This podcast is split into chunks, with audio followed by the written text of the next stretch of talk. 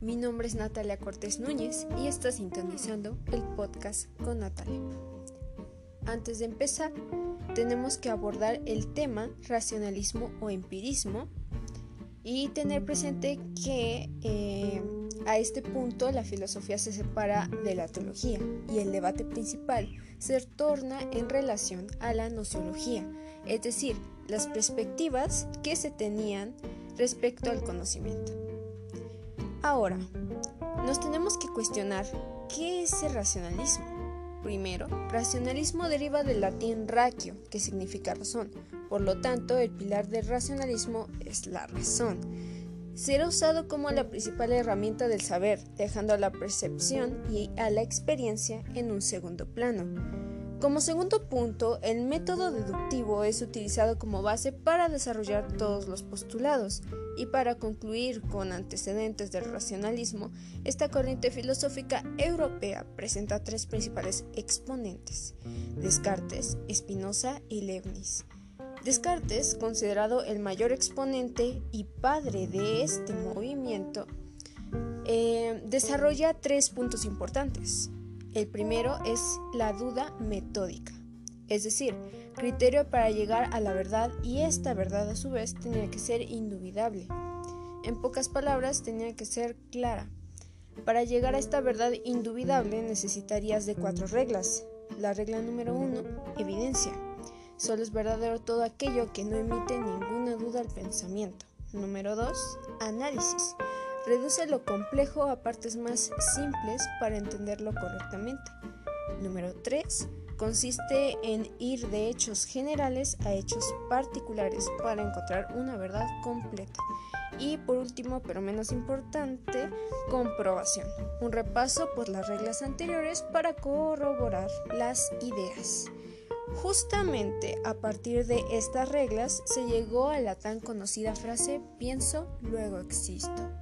Por último, se desarrolla el dualismo, que divide al hombre en dos partes, la espiritual o pensamiento y en la parte material. Ahora procederemos a hablar del empirismo. Como dato curioso, empirismo deriva de los términos griegos eng y empeiran, que significa antes de tratar. En síntesis, priorizan la experiencia, es decir, antes de cualquier conocimiento previamente debe de estar un hecho empírico. Esta corriente filosófica, principalmente inglesa, tiene tres representantes. John Locke como máximo representante, Hume y Berkeley. Además, a diferencia de los racionalistas que utilizan un análisis deductivo, como ya lo vimos anteriormente, los empiristas usan el conocimiento inductivo, es decir, ir de lo particular a lo general. Algunas características o planteamientos en esta corriente son Número 1. La tabula rasa, la cual establece que no hay nada en el intelecto antes no haya pasado por los sentimientos. Consideraban que el cerebro de un recién nacido es como una tabla rasa. No hay nada, ya que los seres humanos carecen de ideas innatas. Nada puede ser entendido sin alusión de experiencia y precisamente esta misma experiencia se representa de dos formas la forma externa, conocida como la sensación, eh, relación entre el sujeto y el mundo exterior, creando ideas simples, por ejemplo un caballo y un ave.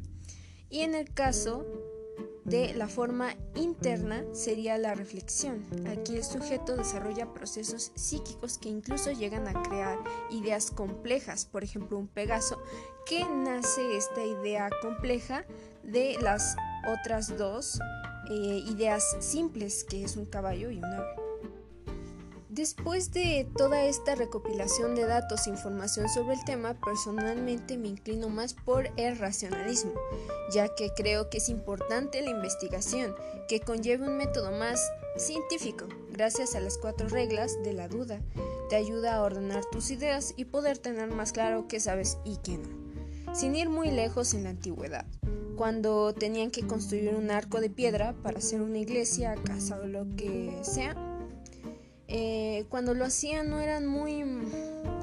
Dejemos lo que lo hacían muy empíricamente, porque realmente el cálculo estructural es muy complejo y para las personas del siglo VII siglo XII pues no eran capaces de hacer esto.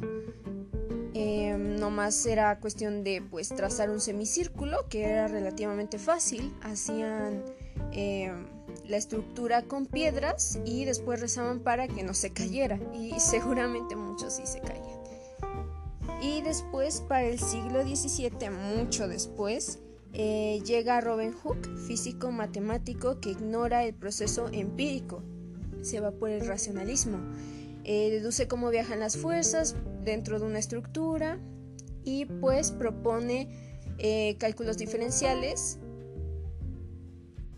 además de proponer la existencia de una catenaria que sin más tecnicismos es básicamente la geometría natural que adquiere una cadena cuando la agarramos por los extremos y la dejamos que caiga por su propio peso, que realmente a nivel estructural era algo increíble.